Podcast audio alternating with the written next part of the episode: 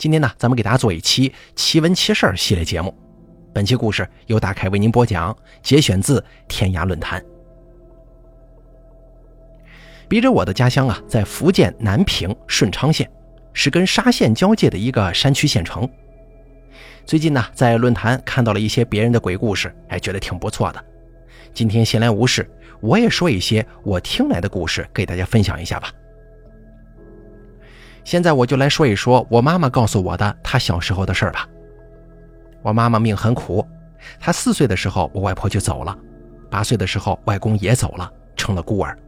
小学才念到两年级就辍学了，跟一个哥哥一个姐姐相依为命。故事就从我妈妈四岁的时候开始。那年我外婆上山做事，好好的一个人，应该是在山上碰到脏东西了，结果回到家就拿刀抹脖子。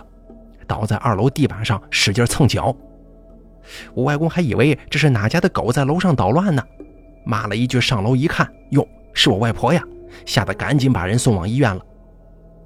这人是抢救回来了，可是从那以后精神出了问题，经常带着我四岁的妈妈去别人家拿吃的，别人骂他，他就把别人的柴火全都抱到茅厕里头，弄得人家也是哭笑不得。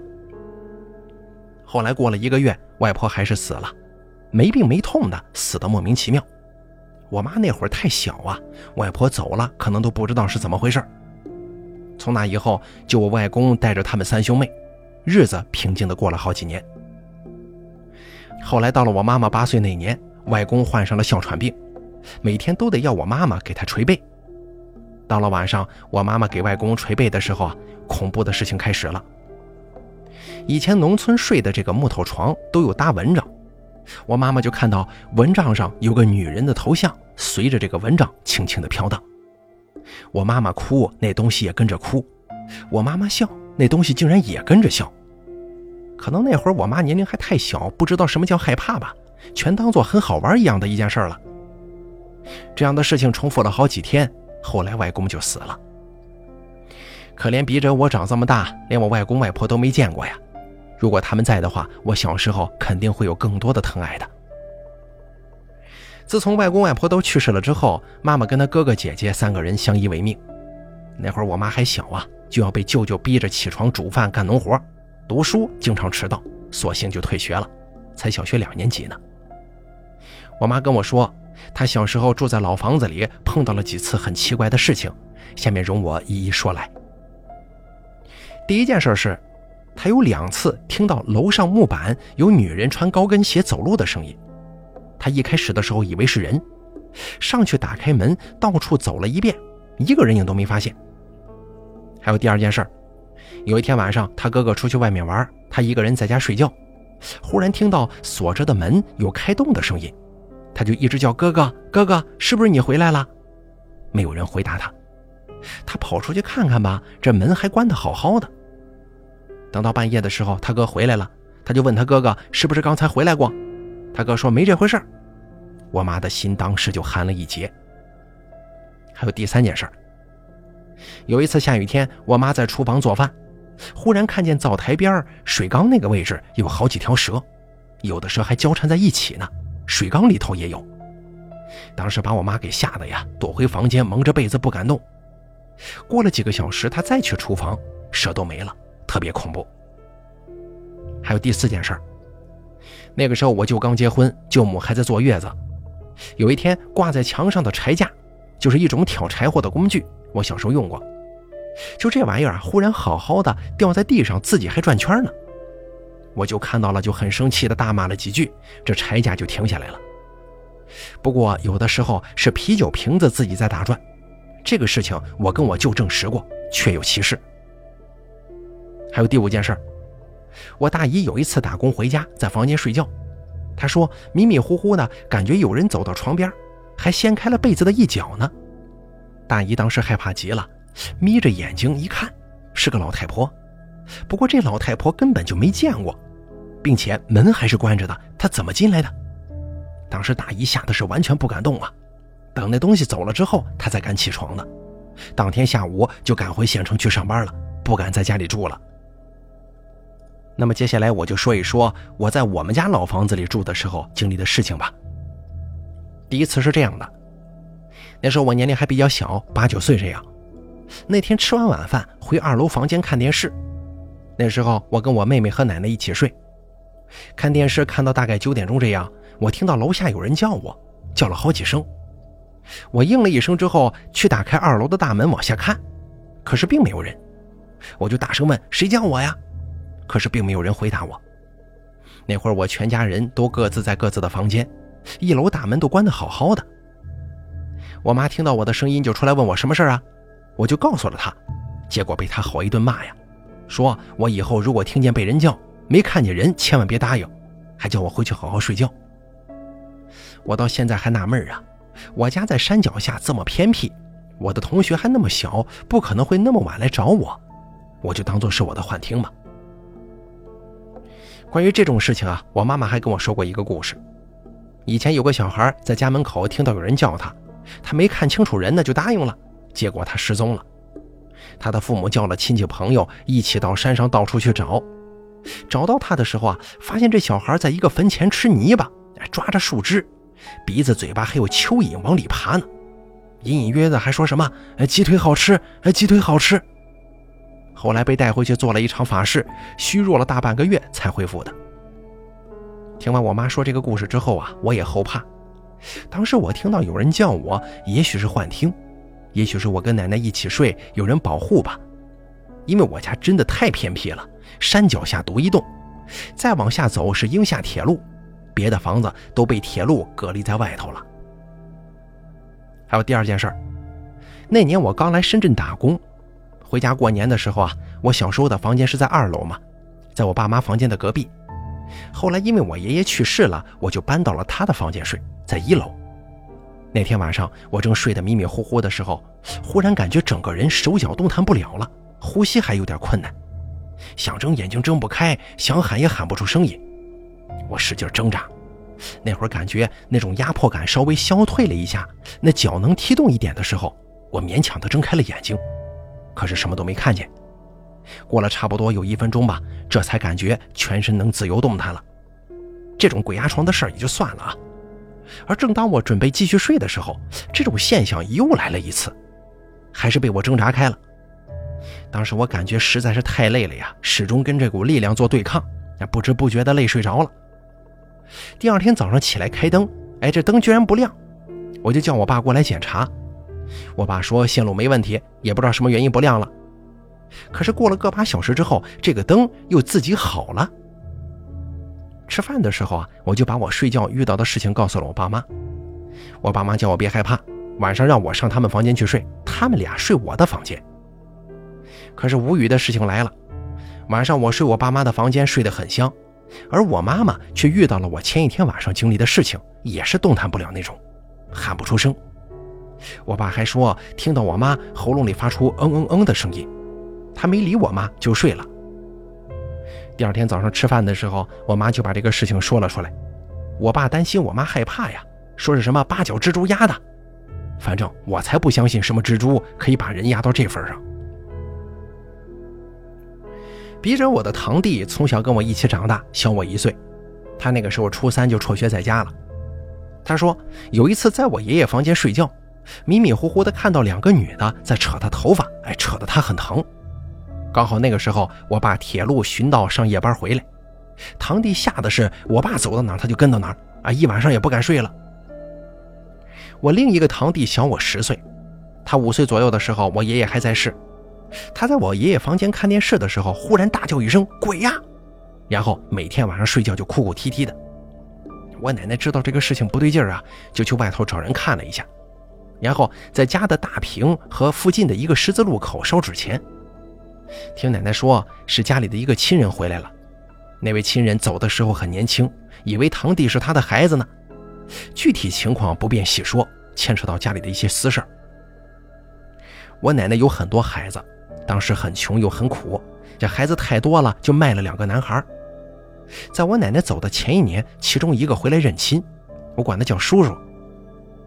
那一次是家里办酒，他从厦门回来跟我爸一起睡。那天晚上，他看到一个老太婆从我爸房间窗户飞了进来，站在床铺边上看他，他吓得半死啊，不敢出声。过了一会儿，老太婆又从窗户飞出去了。他当时吓得整晚不敢睡，从此以后再也不敢去老房子睡觉了。而根据他所描述来看呢，那老太婆的样子跟我奶奶一模一样，估计是我叔刚认回来不久，来老房子里住，我奶奶吧以为是外人，所以过来看看他。接着往下说啊，我读中学在县城，我家在农村，相隔十公里这样。刚去读中学的时候，特别想家，想家人，经常想着想着就流眼泪呀。有一回，我妈买了吃的去学校看我，我看着她眼睛红了，喉咙哽咽了，说不出话来。我接过妈妈给我买的东西就去上课了。我当时是真的一句话都说不出来。我妈妈估计也看到我眼圈红了吧，就没有跟我多说什么。那个时候，每个星期五一放学，绝对是跑着坐车回家。我记得有那么一回，我周末放假回家。那时候我很喜欢打小霸王游戏机，有时候跟我堂弟玩，有时候跟我妹妹玩。那天晚上我一个人玩到很晚，估计有凌晨两点钟吧。那个时候是冬天，我冻得脚都僵了，心口发凉。我忽然听到一阵莫名其妙的怪声音，就在房间内，好像是在天花板上面。大家可能以为是老鼠啊，我从小在农村长大，家里老鼠多的是，我怎么会分辨不出来呢？我拿了个扫把，用木柄捅天花板，可是那个声音停了几秒钟之后又叫起来了。我又捅了几下，才没再听到那个声音的。我打开房间的灯，四处看了看，没看到啥东西，就关了灯继续睡觉了，一觉到天亮。我还真挺佩服我当时的胆量呢，要放到现在啊，我肯定会睡不着的。直到这会儿，我也不知道当时发出动静的那到底是啥玩意儿。再说一个故事啊。我二伯平常也住老房子里头，离老房子三公里的火车站边上有座山，二伯在山上开了一片地种果园，搭了一个小房子，方便休息放东西用。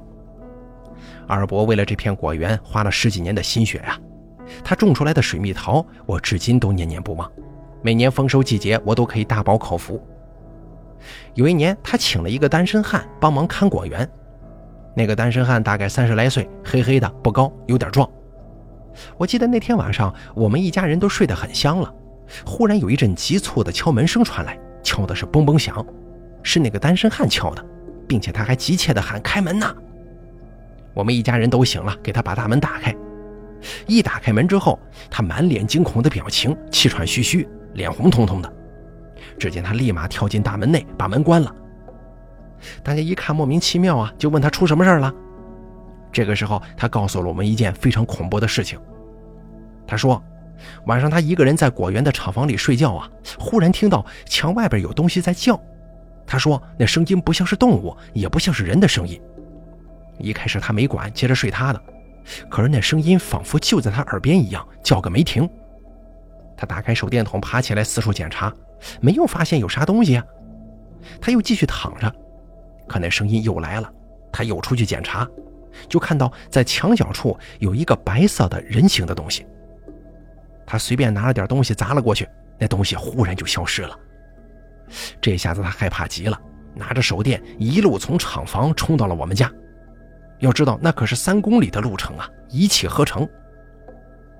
到了第二天，这个单身汉就跟我二伯辞职不干了。我二伯把工资发给他，就说他回老家去了。从那以后再也没见过他。接下来呢，再说一个比较恐怖的事吧。我爸爸在村里头有一个从小玩到大的兄弟，经常一起喝酒，一起做事，几十年的友谊了。有一次，我爸朋友的妹夫来玩，下头呢，咱就直接喊他妹夫得了。他呢，有只脚是拐的，在喝酒的时候呢，他就把这个拐脚的事儿说了一遍。有一次，他去山上干活，那个时候他的脚还是好好的。经过一个坟包的时候啊，他发现这个坟包的墓碑已经看不到了，他也没当回事全当个野坟，就这么过去了。可是走着走着，他忽然感觉后背一阵寒寒的，忍不住打了个哈欠。他回头一看，什么也没看到，也没当回事就去干活了。而这一整个白天呢，也没发生什么事晚上他回去吃了饭，洗了澡，就去床铺上躺着了。他老婆还在厨房收拾呢。可是就在他躺着的时候，恐怖的一幕出现了。忽然，一个女的好朋友坐在了他的床边。只见这个女的一边眼睛是瞎的，瞎眼的那边都是疤，还穿着红衣服，顶着一张惨白的脸对他笑啊！他吓出了一身冷汗，整个人彻底呆住了，都不知道喊人救命了。过了一会儿，他老婆回房间了，而就在他老婆快进门的时候，那个女的好朋友忽然消失不见了。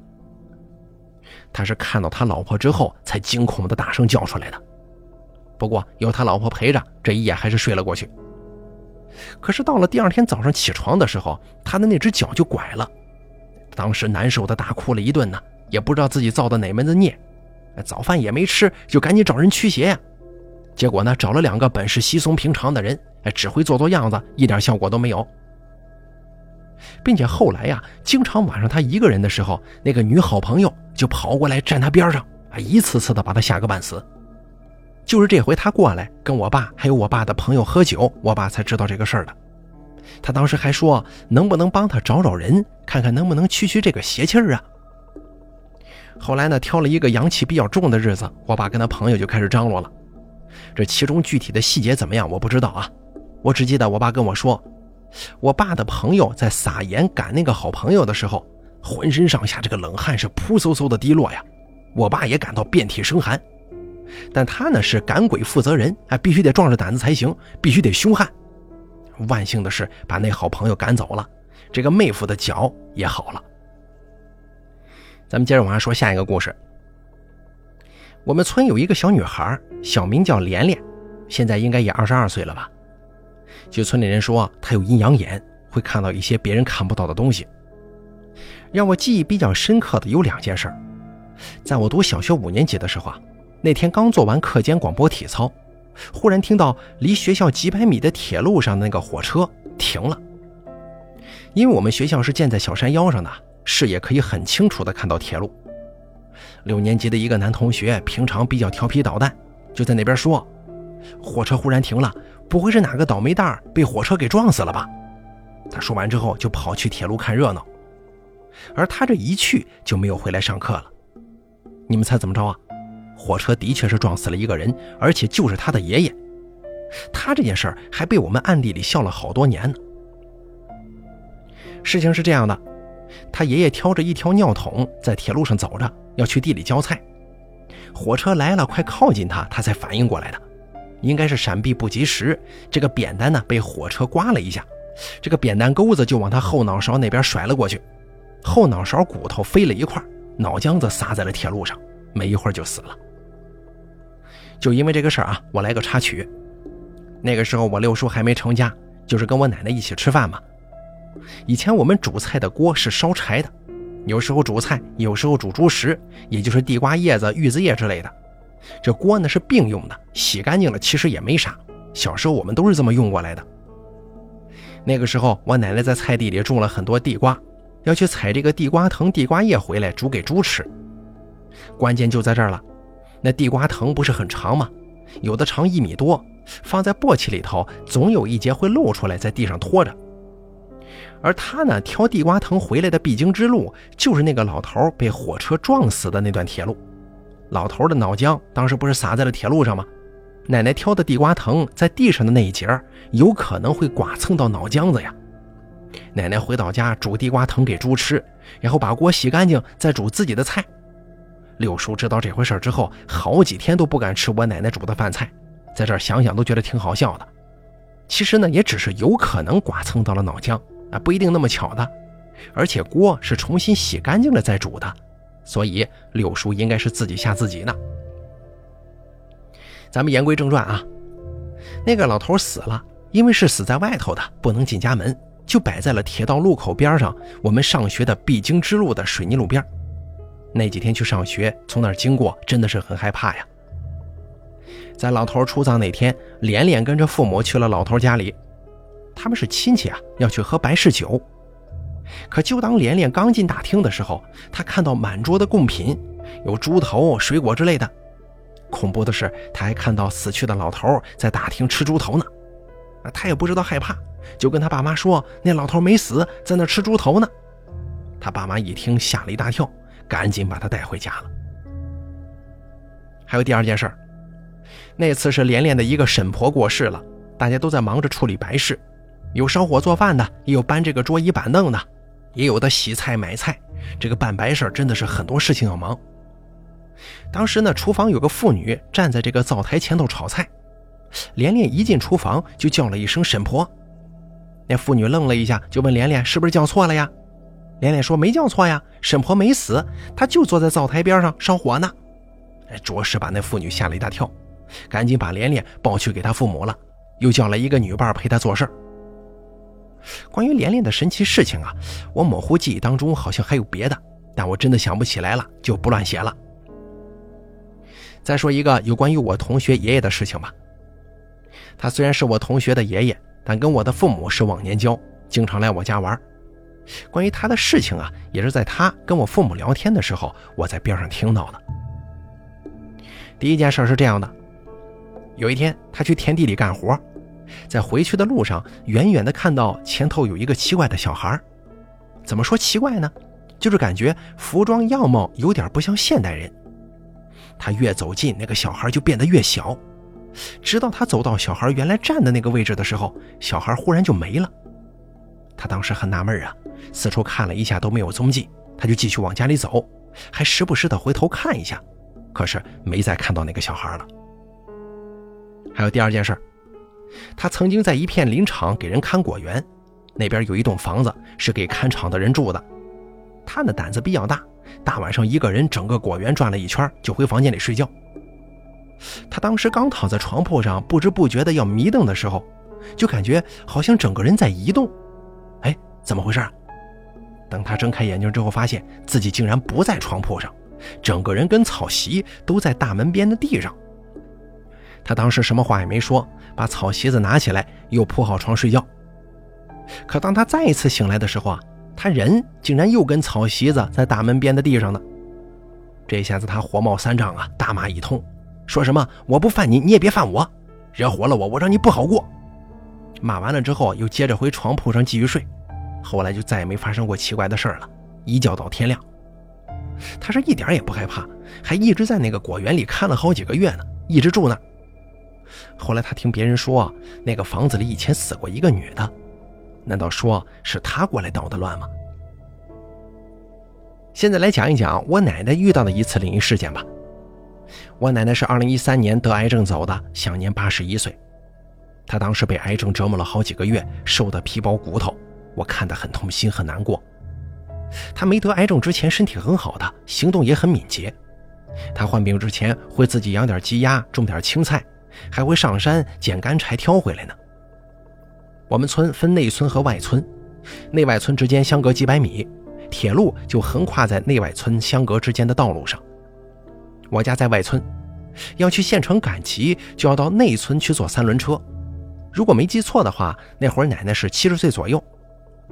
那年她在菜地里种了不少青菜，那会儿穷啊，就打算采摘了拿去县城卖。当天下午，他摘了两簸箕，满满一条青菜。到了凌晨两点钟的时候，他就起床挑着这个菜去内村。去内村是直接走铁路的，铁路上又比较昏暗，除了远处有一盏铁路信号灯之外，就没有多余的光线了。在农村都是这样啊，一到深夜黑漆漆一片。他挑着菜走在铁路上，借着信号灯的光，也没打手电。内外村嘛，也就隔着四五百米，深更半夜的火车也少。奶奶当时就没想那么多，安静的走着。她也没觉得有什么异常。等她走到内村村口的时候，本应该下铁路的她浑然不觉，挑着菜还在铁路上往前走。差不多又走了一百米左右，到了一个铁路拐弯的地方，忽然之间，内村的狗大叫了几声，奶奶瞬间头脑清醒过来了，发现自己怎么不知不觉的走了这么远出来呢？心想应该是碰到脏东西了，还好这狗叫声把自己给惊醒了。他迅速挑着菜下了铁路，沿着小路去了内村。这件事情说起来简单啊，其实蛮危险的。一个是火车，一个是脏东西，后果真的难料啊。我们村这段铁路被火车压死了好几个人，有一些本村的，还有一些是乞丐或者流浪汉。前面咱不是故事当中提到内村一个老头被火车碰死了吗？我们外村也有一个妇女被这火车给撞死了，死的特别凄惨。尸体还被火车拖了几公里呢，家人去收尸的时候是拿着钳子沿着几公里的铁路捡碎肉啊。在我家离我二伯果园的中间有一段路是铁路的大拐弯，一个乞丐婆就在那儿被火车撞死了，尸体撞飞到树上，挂在那儿摇来摇去，后脑勺、头盖骨撞得不知道飞哪去了。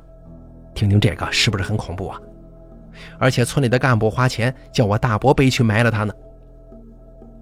还有一次，房子就在铁路边的一个小孩，火车来了还在铁轨上摆石头玩，来不及躲避，被火车刮了一下。万幸的是没死，去医院抢救，最后得了轻微脑震荡，已经算是祖宗显灵了。既然说到小孩了，就说一个跟这个小孩家里有关的恐怖故事吧。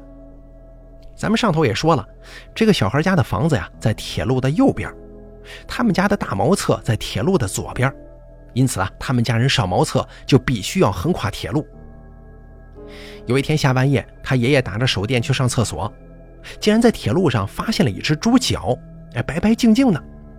他当时觉得特纳闷啊，怎么猪脚会掉在这儿呢？他捡起来闻了闻，也没啥怪味儿，看着肉色也很新鲜，就没多想，捡回去放厨房里了，然后接着睡觉。可是第二天早上，忽然从厨房传来一声惊恐的大叫，把他给吓醒了。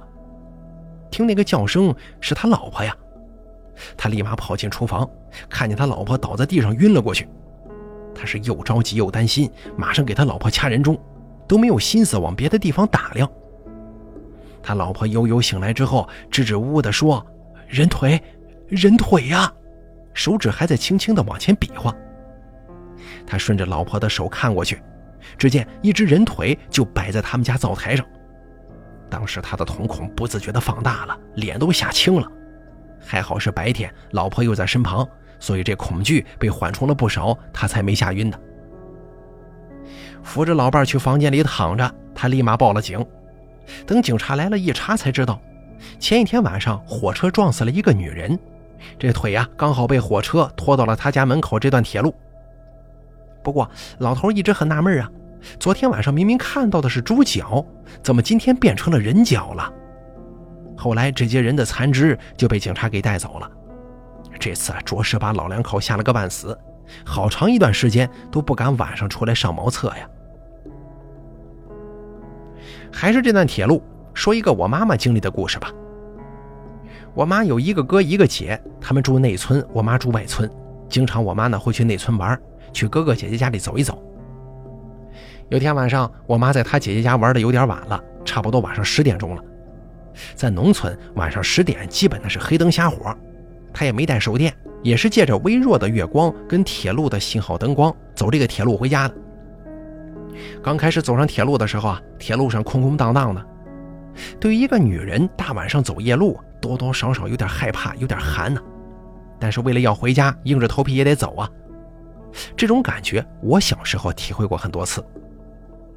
就在我妈在铁路上走了一段距离之后，忽然看见前方有个人影。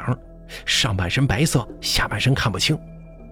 我妈心想，隔壁邻居吧，因为这个邻居晚上经常会去内村看别人打牌。我妈就叫了他的名字，但是对方没有回应。他又叫了好几声，对方还是没有任何回应。我妈也没想太多，以为是对方没听见呢，就放快了步子往前追。可是他怎么加快脚步，就是追不上那个人。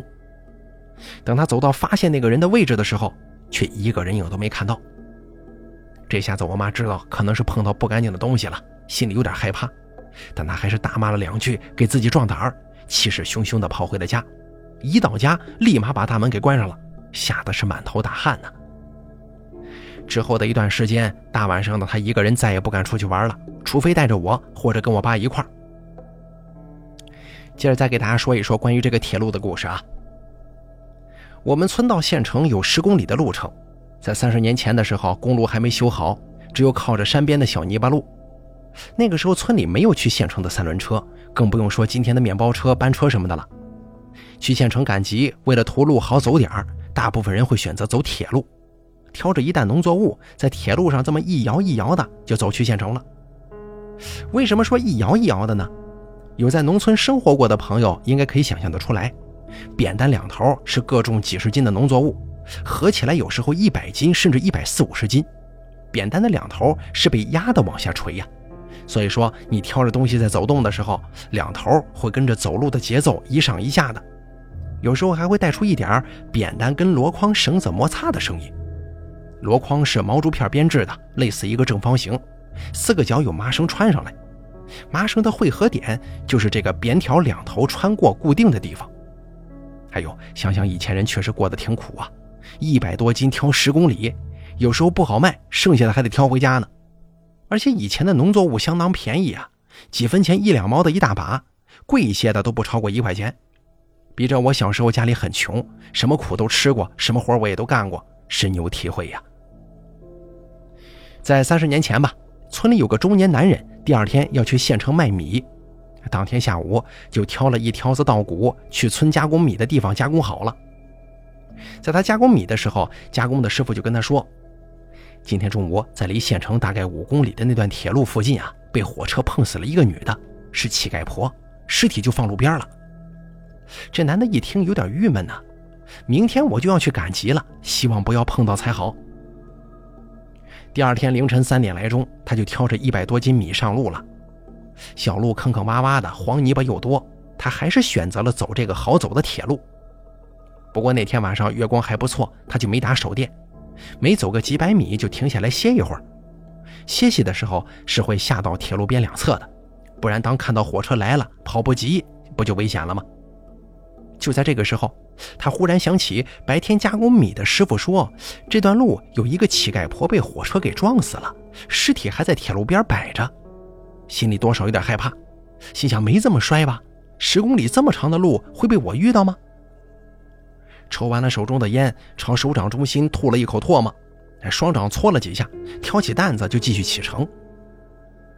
中途他又歇息了两次。在距离县城还有一半路程的时候，他又停下来歇息了。他心想，尸体应该就是停放在这附近呢，我再往前走点吧。他又往前走了几十米，下到铁路边，放下担子，从口袋里摸出烟点上。